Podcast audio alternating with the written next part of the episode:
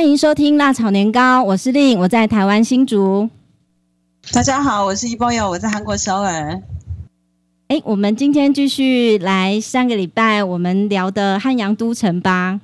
好，环山步道。对，我们今天要讲的是第三段跟第四段路程。对，那第三段路程呢，它是在东边。我们上一次介绍一个洛山哦，也就是长得很像骆驼的山脉，叫洛山，那个是比较平缓、容易走的路线。那再往顺时针往下走呢，呃，会来到大家熟知的这个东大门的一带哦，它是比较正东方。呃，这个路线呢，有很多不错的景点，所以我们就先来介绍东大门这个附近吧。对。因为大家比较熟悉，这个地方已经不是山路了，它几乎是平地了。嗯嗯嗯。所以从整个汉阳都城的地势来看的话，东东大门这个地方啊、哦，嗯，因为它完全是平地，它没有高山那么险要，嗯，所以在战略位置上，东边其实是最危险的，对，最容易被攻打。嗯哼。所以当时在做东大门这个城门的时候，嗯，有特别考虑到。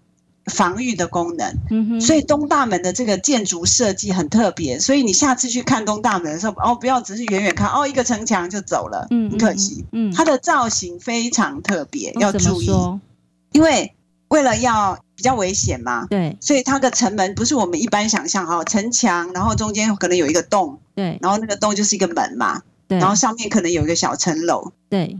啊，平常就是打开门，然后危险的时候关门，这样，嗯嗯，不是这么简单，嗯，它在那个门的前面的部分哦，另外加盖了一个像大概一百八十，也不是一百八十，几乎一百八十度的一个半圆形的墙，嗯，就在门的前面另外加了一个半圆形的墙，像屏风一样，嗯嗯，遮住，它叫它有一个别名叫做瓮城，瓮城，像瓮一样的瓮城。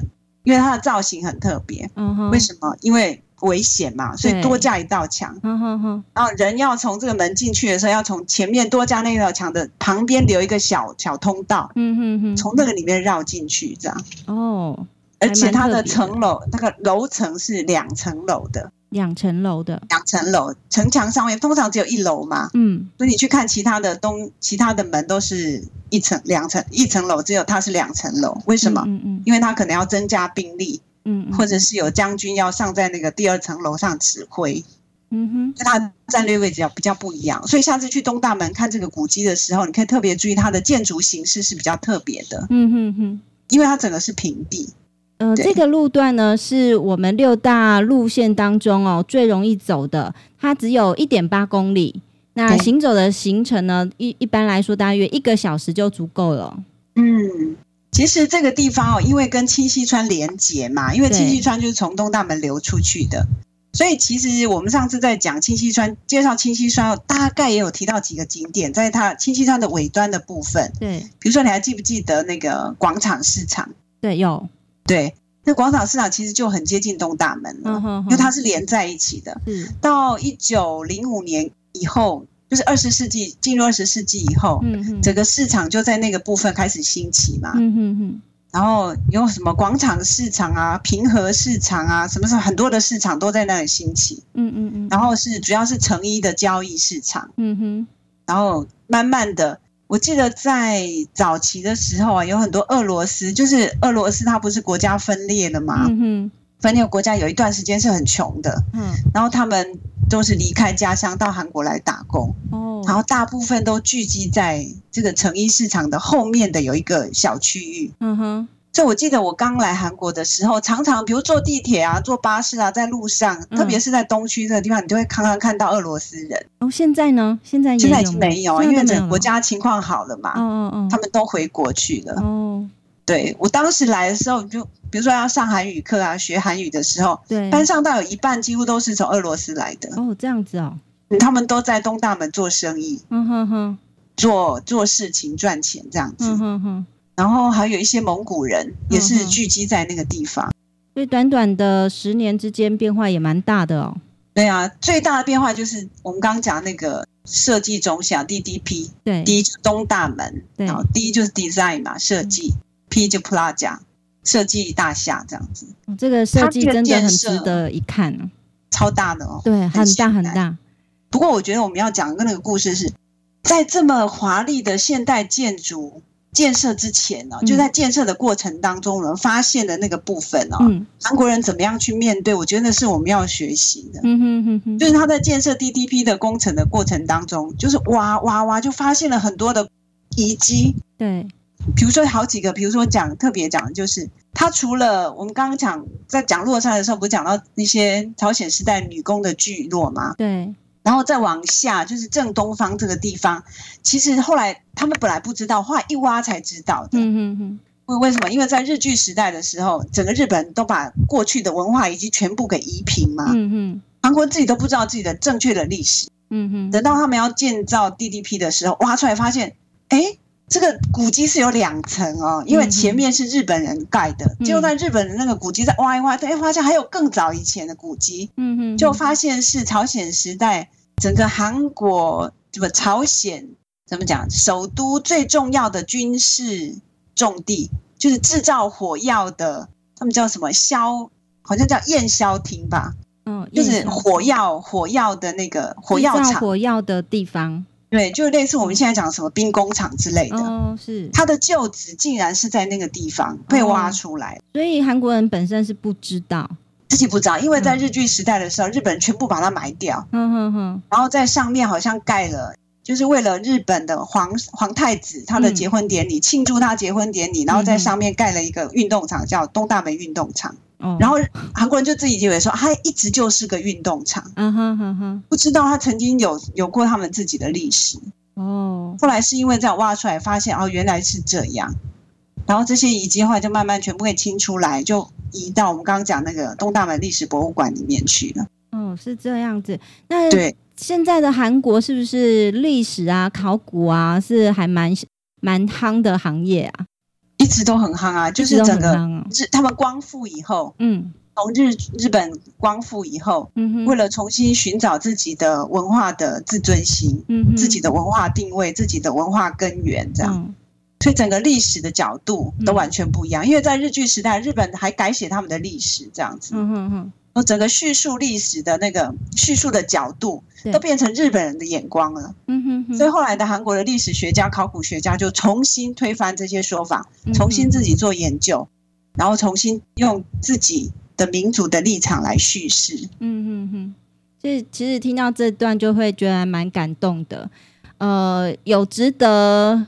呃，怎么说自自己的国家有这样的环境，可以对自己的国家做更深入的认识，很棒哎。在台湾，可能读史学啊、文学这这段路的人哦，可能出路就真的很有限，有限哦。对，这很遗憾的。对，人文其实很重要的，但是在现代社会里面不被重视。但所以我觉得真的韩国人很值得佩服哎。嗯，当你在东大门现在去看这种。非常现代啊，那个建筑就是非常华丽、现代、时尚，它是完全是东亚的时尚中心了。嗯哼。可是你没有想到，它还是重视在这个时尚的地底下那么古老的东西。对，它一样重视，这是我们觉得很很值得学习的部分。嗯。好，那接着呢，我们就往第四个路段来，呃，继续观赏。那我们第四个路段呢是南山这个地方，大家也不陌生哦。嗯，它应该是最有名的吧？对，对观光客来讲，这个路段也不短诶，有四点二公里，是第二长的这个路段。嗯，不过一般人大概都不会全场走，全程走啊。嗯哼，大部分都跑去看那个南山有一个很很很有名的地标，叫那个什么南山塔。对，嗯，那个地方就很多情人啊，很多观光客必去的。对，这也是我你去过吗？有有啊，大概有上去那个南山塔上面那个三百六十度的。有哎、欸，我第一次。十年前呢，来到韩呃韩国首尔哦，就是一个要结婚的时候。还请我到这个南山塔上面有一个旋转餐厅吃饭，记不记得它是三百六十度的？哎、欸，记得啊，这个餐厅会旋转，对，它用很一种很慢的速度这样，然后可以转三百六十度，对，所以你可以鸟瞰整个首尔市的景观，对，很棒。不过，嗯、呃，应该是应该这样说，南山塔也是我认识韩剧哦最开始的这个景点呢？其实很多韩剧都会出现它，因为它是一个很重要的地方。像比如说很多情侣啊，对，他们要过什么什么纪念日，对，或是很重要的什么什么日子的话，一定会去南山塔上面那个餐厅。嗯哼，那是一个很重要。当时还还不是那么流行很多什么好的地方的时候，那个大概是唯一可以去的。现在是比较多了啦。对。但是还是很有代表性啊，比如说最近来自星星的你就有一幕，你记得吧？好像是在最最后吧，嗯，就是那个都教授他已经走了以后，对，他回到他的星球以后，嗯哼，要再回来，要再回地球。的那个时候，可是后来好像没回来吧？因为女主角就一直在等待，可是她没有，她没成功，她没有在她说要回来的那个时候回来。哦，反正反正就是她是白等的意思，对。记得是这样子，那个那个他坐的地方就是南山塔上面的那个餐厅。为什么这么有名啊？它因为是最高的地方吧。哦。因为不管你在首尔的哪一个角落，嗯，你只要远远看，前面没有遮挡的话，你一定会看到那个南山那个塔。嗯哼。它可以算是首尔的象征物，所以很有。我们除了到南山塔，那我记得还有一个索桥吧，就是情侣们可以。就是彼此坚定自己情感的一个地方。那不晓得这个附近南山地区还有什么值得呃看一看的地方呢？嗯，我们来讲一讲跟现代史有关系的吧。有一个故事可以讲哦，嗯、就是在呃南山的这段路，你沿着那个山路走，会经过一个地方叫国立剧场。这个剧场比较老式了，现在当然盖了一些新的剧场。嗯嗯嗯，但是那个。现在讲这个国立剧场是当时最早的一个剧场嘛？嗯哼哼。我讲那个当时是朴正熙总统那个时代，就所有国家重大的典礼都在那里举行。也就是民国六十几年的时候，大概大概就一九七三年那个知道。我讲一个故事哦，就是当时朴正熙跟他的夫人，嗯，就当时的韩国第一夫人一起去参加光复节的纪念日，嗯。就是在那个那个正厅里面举办活动的时候，突然间在座位上有一个人站起来拿枪要暗杀朴正熙。嗯，当时朴正熙好像是站在那个演讲台上面演讲，嗯，然后他的夫人是在旁边坐在沙发上这样子，然后那个纪录片里面就是那个人突然跑出来，嗯，然后旁边的侍卫。根本来不及抓他，嗯哼，然后他就跑上去开枪这样子。就朴正熙，因为他是军人出身嘛，他随即反应很快，嗯哼，他一开枪以后，朴正熙马上就扑倒在地上，就躲在那个讲台的后面，这样扑倒在地上。上面所有人全部都是军人出身，所以他们灵机反应，全部扑倒在地上。结果只有他的夫人就这样一动不动的坐在那里。是哦。最后没有杀到朴正熙，就把那个第一夫人暗杀了。那那是暗杀朴正熙夫人的现场，是受伤了还是当场死当场死亡哦？但是这样，好遗憾哦。我对朴正熙夫人很有好感呢。因为我记得我们在节目里面好像有谈到他的故事。对啊，在第一季的时候，那时候韩国正是很穷的时候，对，被送很多国民被政府送到海呃德国去嘛。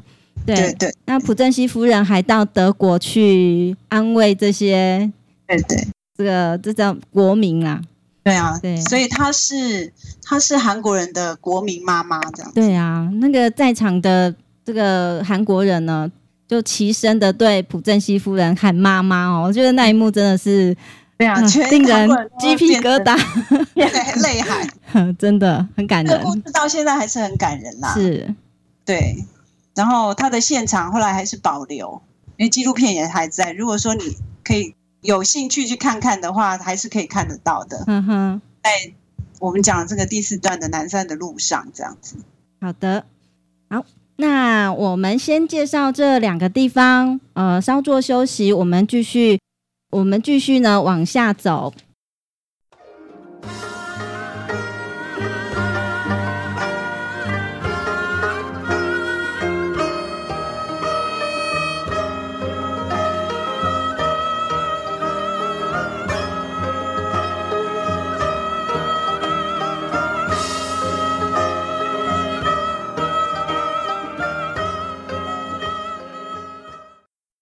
好，好，接下来我们要继续走下一段路程。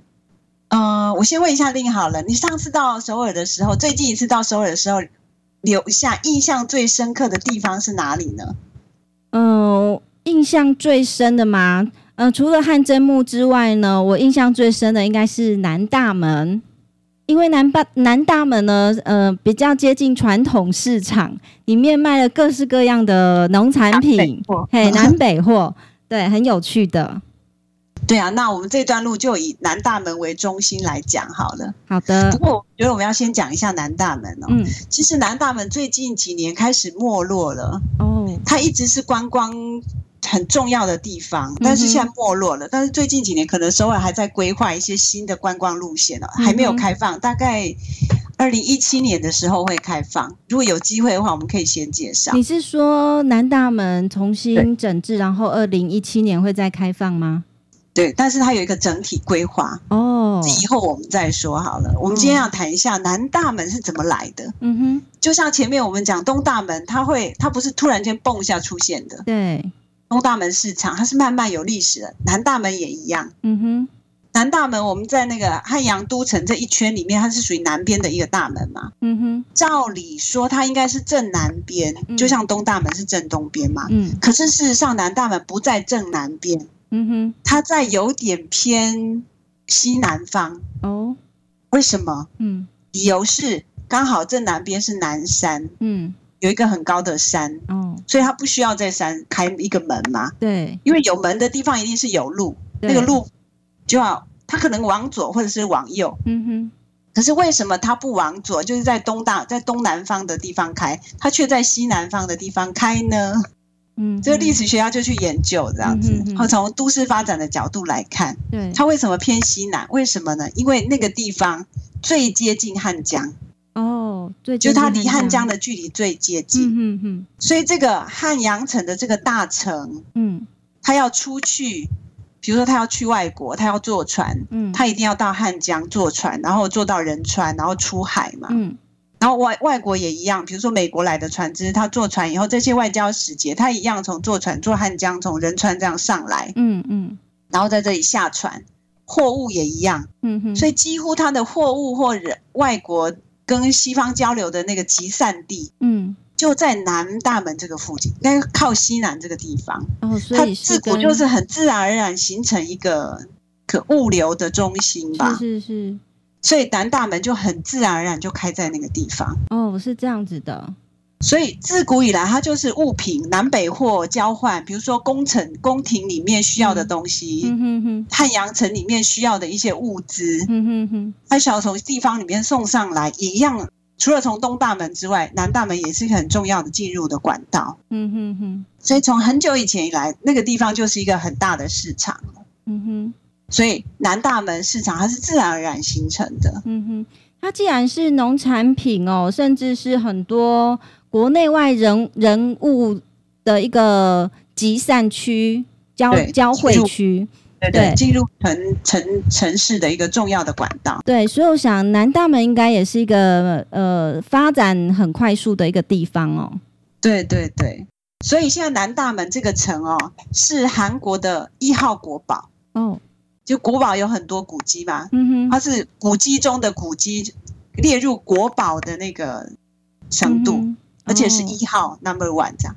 可是大家就会想，很多人就说，为什么是南大门是一号，不是东大门是一号这样？嗯哼哼。就有人提出这个疑问，嗯，为什么呢？因为在韩国在制定古迹的那个那个高度的时候吧，它的重要性的时候，它考虑到的角度，嗯，有很多。比如说，为什么选南大门？南大门第一个是它是跟西方交流，很多外国使节，嗯嗯，一个重要的出入口这样。是，然后它。不管在文化的结构、文化资产的保留上、价值上，在地理环境上，嗯，跟它在近代史的位置上都很重要，所以它是一号。嗯哼哼。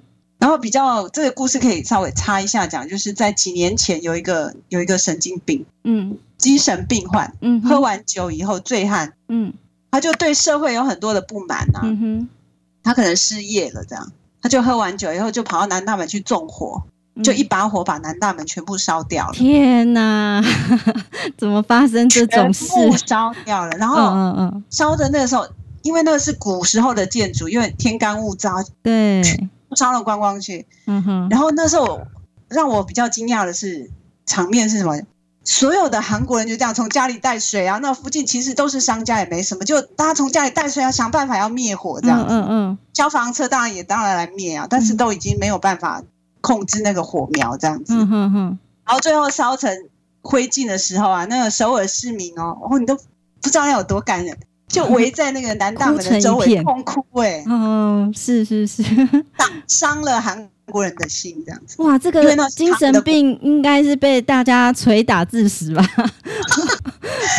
应该是他如果出来的话会被捶打致死。对啊，就知道说啊，原来南大门在韩国人的心目中有那么那么那么的重要。嗯哼哼哼，它非常的重要。为什么？嗯、因为日本人就曾经想想办法把它给消灭掉。嗯嗯嗯。所以我们现在可以看到的南大门真的是仅残存的一些残片哦。嗯嗯嗯。它其实是旁边的整个城墙都是这样连起来，都这样子完整的这样。嗯，日本都想办法要把它消灭。嗯，然后这个门很重要，就是有包括日本日据时代很多大官也一样要从这个门进入。嗯嗯嗯，为了为了维持他们的自尊心，这是我们的东西这样子。嗯可是日本就想办法把它推平，因为曾经就是日本要进入啊，就觉得太小了，门太小，或是把它怎么样，要把它破坏掉。嗯嗯。但是对韩国人来讲，这是他们的民族自尊心。嗯哼。那一把火烧掉了，伤了很多人的心。嗯。不过现在已经恢复了，就全部用传统功法重新恢复了，这样尽量恢复到原来的状况。那所以我们现在看到南大门是重新修建、重新再修建的。对。那我。既然讲到这个功法的问题哦，其实我可以再提醒大家，就是我在网络上有呃看到一个讯息哦，就是这个汉阳城墙呢，它其实呃修复的路段哦，大大致会依那个历史时代不太一样，因此在功法上也会略有不同。所以比较早期的地方，所以你可以看到那个城墙的石头是比较大小不齐的。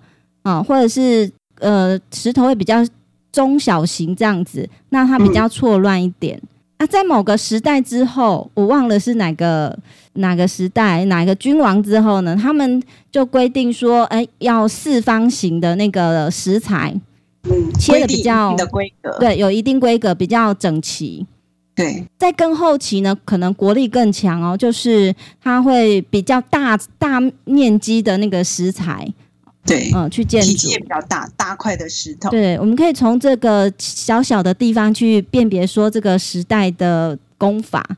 对对对，这些在博物馆里面都会提供一些完整的资料，所以我觉得如果说要去旅游这一段路程，就是汉阳都城的话，先到博物馆去看一些基本资料，会帮助你去了解更多的事情。嗯哼，那另外呢，在呃南大门附近哦。呃，还有我想要问一下，就是有所谓的真洞教会啊，还有梨花大学这两个点，也是一般呃观光客常常去踏查的地方哦。嗯，对，我们刚刚不是讲嘛，南大门就是使西方人进入汉阳都城一个很重要的一个管道嘛。嗯，对。然后有一些，比如说外交官啊，或者是传教士，嗯。他们早期来传教的时候，他们有一些家眷也会一起过来住在这个地方，嗯，通常也是在这个附近里面定居，嗯哼哼。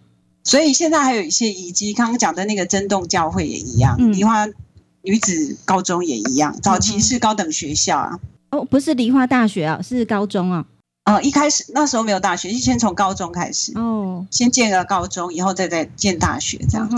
其实有很多传教士盖的很多很多。比如说教会啊、教堂啊，都在那个附近。像真洞就是一个比较特别的，对对，就在都是在那个附近。所以你去现在去看的话，如果有机会的话，你慢慢一边走，尤其在秋天，我是觉得景色最美。嗯，因为真洞有一条路非常有名，就在德寿宫旁边。嗯哼，它有一个石头路，嗯，然后旁边有一个石墙，嗯，尤其在秋天的时候，整条路都是伴着枫叶啊，嗯，然后。当时西方人、西方传教士盖的教堂，就是那种红砖墙，嗯，然后有很多哥德式的建筑，然后很有异国的风情，嗯哼，然后美丽的地方都在那个地方，嗯，在震动啊，有很多教堂，然后早期的教会那些都留下来，嗯嗯，然后当时的比如说朝鲜时代，我们刚刚讲朝鲜时代其实都一直承传儒家思想嘛，对，都是那些旧的怎么讲旧时代的知识分子，嗯哼，当当时你遇到西方的这些船坚炮利的时候，嗯，那些知识分子也想到也也有想过要富国强兵啊。嗯他们也想到什么？像我们以前讲的“中学为体，西学为用”啊，嗯、这些新式知识分子其实也都是在传教士的影响下接受新式教育的。嗯，然后他们上的学校也都是传教士盖的学校，嗯，也都在这个附近。嗯，像比如说，不知道大家知不知道李承晚？李承晚有听过？对，就是这个总统。嗯，对对，韩国早期的总统。他们像这些重要的现代知识分子，其实也都在那个地方接受教育。嗯哼哼哼，对，然后现在也都看得到他们当时的遗迹。是，然后我可以讲一个跟日本有关系的，这个实在是没有办法跟日本脱离关系。嗯哼哼，知道日本曾经，日本那叫什么？日本曾经暗杀过韩国朝鲜时代的一个皇后，叫明成皇后。哦，明成皇后很有名哎。知道吗？嗯，都是通过韩剧 认识的啊。对对对，明成有一有一有一部韩剧叫《明成皇后》嘛，对，它其实就讲明成皇后的故事。哦，她当时就是被日本暗杀。哦，哎，然后当时明成皇后被日本暗杀以后呢，然后她的一个叫公公吧，嗯、就是当时的皇帝叫高宗，嗯，就很怕接下来他也会被杀。嗯嗯嗯，因为当时高宗。他们反正在政治上的路线不一样啦，嗯，然后明成皇后是不赞成亲日派的，嗯，所以他被杀了。被杀了以后，高宗他自己也很担心，所以在一八九六年的时候，他就逃走了，嗯，就逃出逃出他自己的皇宫，嗯，然后躲到俄罗斯的大使馆，然后当时的俄罗斯的公使馆就在这条这条路段上面，嗯哼，现在也留下一些古迹，如果有机会的话去看一看，嗯。就这也算是朝鲜人的耻辱吧。他们自己讲到这些东西，他们都觉得很很丢脸，这样子。嗯、自己的王丢下自己的国家，然后跑去俄罗斯的公使馆庇护，这样子，嗯、自己的国家也不管了。有点像清朝的时候，慈禧慈禧太后带着皇帝这样西逃。嗯，溥仪皇帝。嗯，对对，把他带着他逃走，那个状况就是一种耻辱，这样子的。嗯嗯、不过也很难免啦，在这个弱国时代，哈，这个。就是这个样子啊，悲哀的状况。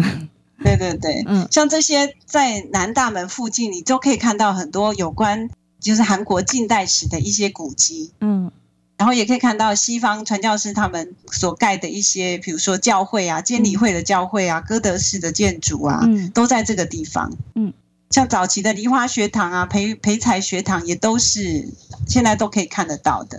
所以韩国人，呃。接受西方教育或是西方文化是还蛮深的哦。其实跟中国也差不多啊，他甚至比中国还晚嘛。嗯，像我们中国人是鸦片战争以后开放五口通商以后开始的嘛。对对对。那韩国是一直坚持到底，他就是不要，因为他一直自、嗯、一直认为明朝是他们真正的主子。嗯哼哼。然后他是小中华，他绝对不能。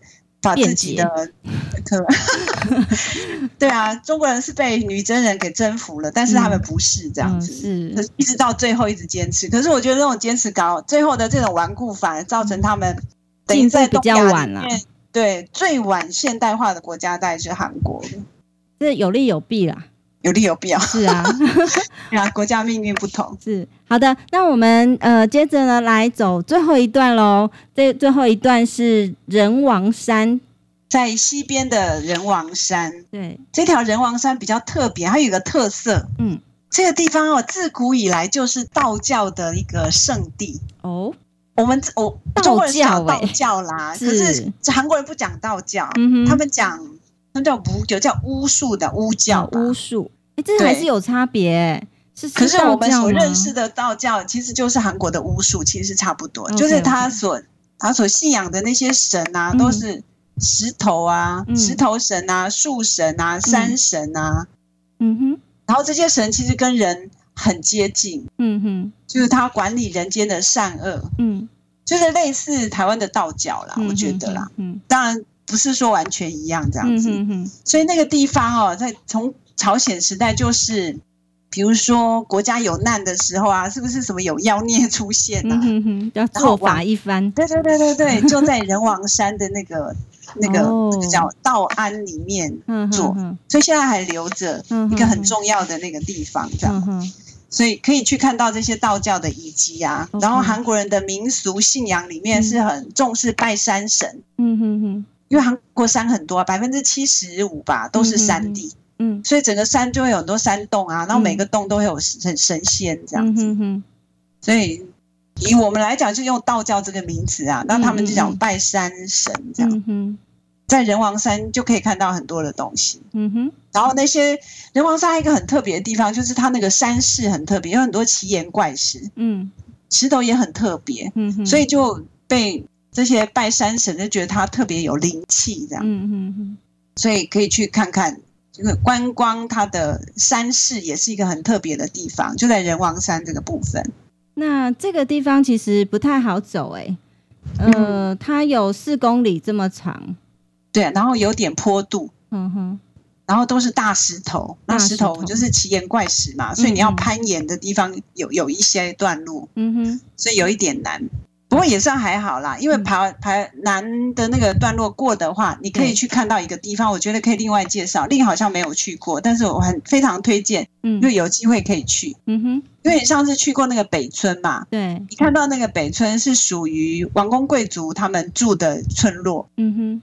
但是在仁王山这个部分哦，你下了那个山地，可以经过一个区域，嗯，那个地方是朝鲜时代哦，嗯，呃，就不属于。贵族层面，他们是属于平民百姓，平民他们叫中人嘛，中间。哦，中人，中人，嗯。哈，然后有很多的画家呀，嗯，画家住在的地方，嗯哼，又叫西村，哦，西村。叫西村，很多画家。叫北村，OK，大部分都是画家们聚集，艺术家、画家、小说家等等。你是说现在还是说朝鲜时代？朝鲜时代，朝鲜时代。OK，然后很多人聚集在那里，嗯哼哼，叫西村嘛。嗯，然后因为他们自己是艺术家，所以他们的住宅呀也装置的特别，嗯，古色古香啊，嗯哼然后很有特别的风味这样子。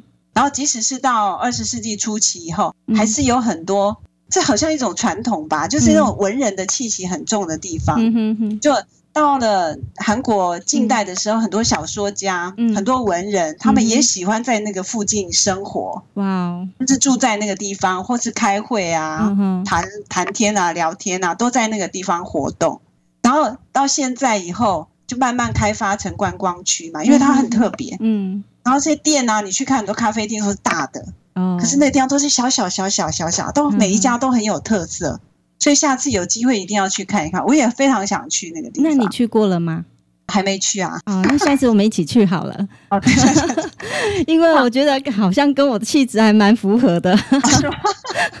没有啦，有一个名词叫呃旅巷文化，有点像我们的巷弄文化。哦哦，旅巷，巷，嗯呃，不是那种大街的大大条路，都是小小的巷子。嗯。然后小小的巷子这样歪歪曲曲，然后通一间小小的小咖啡厅啊，嗯、哼哼小小的小商店啊，小书店啊，嗯，所以很有艺术气息，听起来就很心动了。西村，对，好的，那我们呃很简单的呢介绍了六个值得走一走的汉阳都城这个路线。那如果大家有机会的话，不要忘记呃到这边来走一走看一看哦。如果有体力有时间的话，建议大家可以绕一圈。对，我可能是一天两天的事情，这可能要规划个一个礼拜的时间吧。对对对，所以如果你对传统的都城的建筑跟历史有兴趣的话，嗯，然后你也有体力的话，我就觉得这是一个很不错、很特别的旅行。因为如果我们没有做这样的节目啊，我其实我个人呢是。对这个古城哦，是没有什么特别感受诶。那正是因为这几集跟一波有这样子聊过这些古城，那也比较清楚知道应该用怎样的角度，呃，怎样的眼光再来重新审视这个古城。我觉得是很棒的学习跟体会，跟我们过去对旅行的那种观念，嗯，可能会有一些不一样。对，但因为这些不一样，可能会给你会。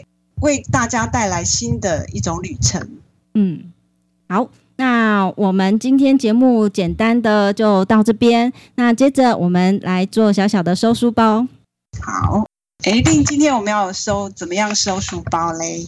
嗯，我想介绍一个。呃，在脸书上看到的一个韩国教教韩语的老师，他在韩国吗？嗯、呃，没有，他呃，他是韩国人。那他目前是在台湾，尤其是在主要是在台南地区在教韩语。那他可能是从从事那种家教式的，或者是在一般补习班从事这个教学，自由业的吧？对。那他看起来年轻，年纪还蛮轻的。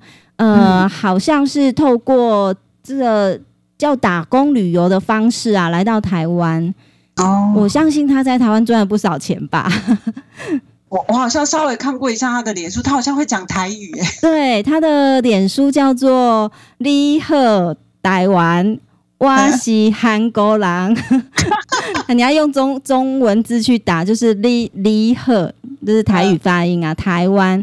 我是韩国人，韩国人，嗯，对，很有趣。他会说台台语，真的不简单，真的。他可能待有一阵子了吧？嗯、呃，其实不久哎、欸，他应该是年初的时候一月多才来，他嗯来应该只有几个月而已哦，还没有很长。对他，他可能是在韩国有学汉语吧。可是会要讲台语，有那么容易吗？对，我也不太清楚。嗯，对。不过，不过现在台湾学韩语的的风气怎么样啊？嗯，你觉得呢？你周边有人开始学韩语吗？跟你一样受了韩剧的影响？当然是很多喽。好，但是我真真的很认真去学，甚至是到补习班去学，比较我认识的是不多啦。但是相较起来，可能比十年前或是更久之前这样的人数算是在成长当中啦。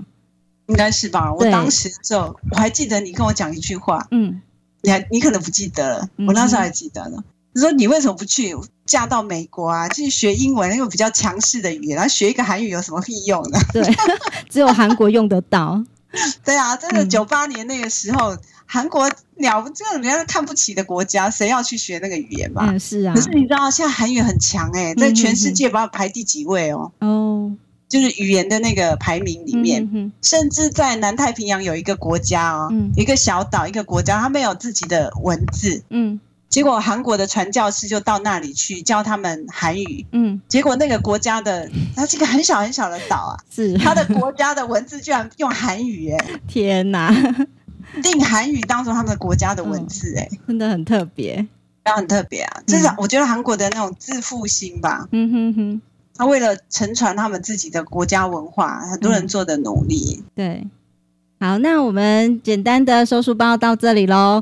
呃，欢迎再继续收听我们辣炒年糕。那今天所有的相关讯息，我们都会放在我们的网站上面。那您只要在网络上搜呃搜寻“辣炒年糕 Podcast”，你就可以找到我们的节目。是的，欢迎大家继续跟我们一起玩韩国。拜拜，拜拜。